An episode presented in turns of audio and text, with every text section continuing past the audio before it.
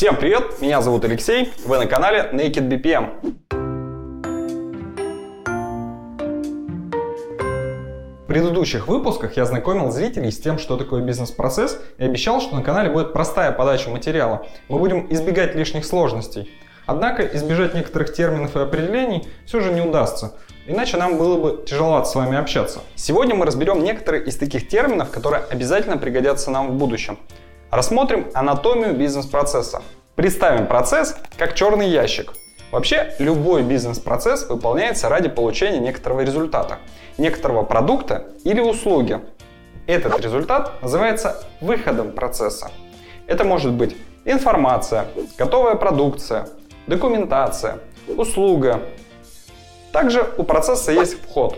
Это некоторый продукт, который в ходе выполнения процесса как раз и преобразуется в выход. Вообще, в преобразовании входов процессов в выходы и заключается смысл выполнения бизнес-процесса.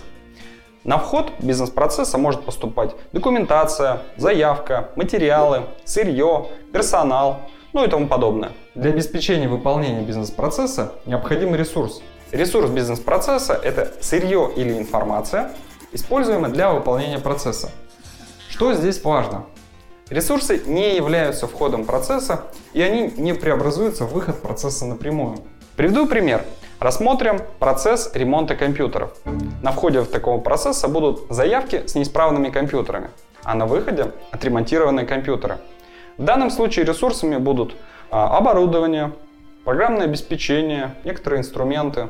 Выход одного бизнес-процесса может быть входом для другого или его ресурсом.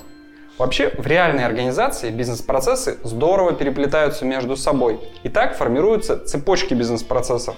Вообще, здесь очень много методологических тонкостей. Рекомендую ознакомиться с профессиональной литературой, чтобы разобраться во всем получше. Следующий термин, без которого в процессном управлении совершенно никак, это владелец процесса. Владелец процесса – это некоторый реальный сотрудник компании или коллегиальный орган управления, несущий ответственность за результат процесса. Что важно, владелец процесса имеет ресурсы и полномочия, необходимые для выполнения процесса. Теперь, что такое сквозной бизнес-процесс? Это такой бизнес-процесс, в исполнении которого задействовано несколько функциональных подразделений компании. То есть процесс проходит сквозь их границы. Управление такими бизнес-процессами представляет наибольший интерес, так как основная масса проблем в компании происходит именно на стыках подразделений. Противовес сквозным бизнес-процессам выделяют внутрифункциональные бизнес-процессы. В таких процессах исполнение не выходит за рамки одного функционального подразделения. Смысл BPM как раз в управлении сквозными бизнес-процессами, то есть выход управления за границы функциональных подразделений. Фух, пожалуй, на сегодня все. Думаю, это был последний выпуск Naked BPM, на котором я так увлекся определениями, но, как я уже сказал ранее, без них никуда. Подписывайтесь на канал, начинается все самое интересное. Всем хорошего дня!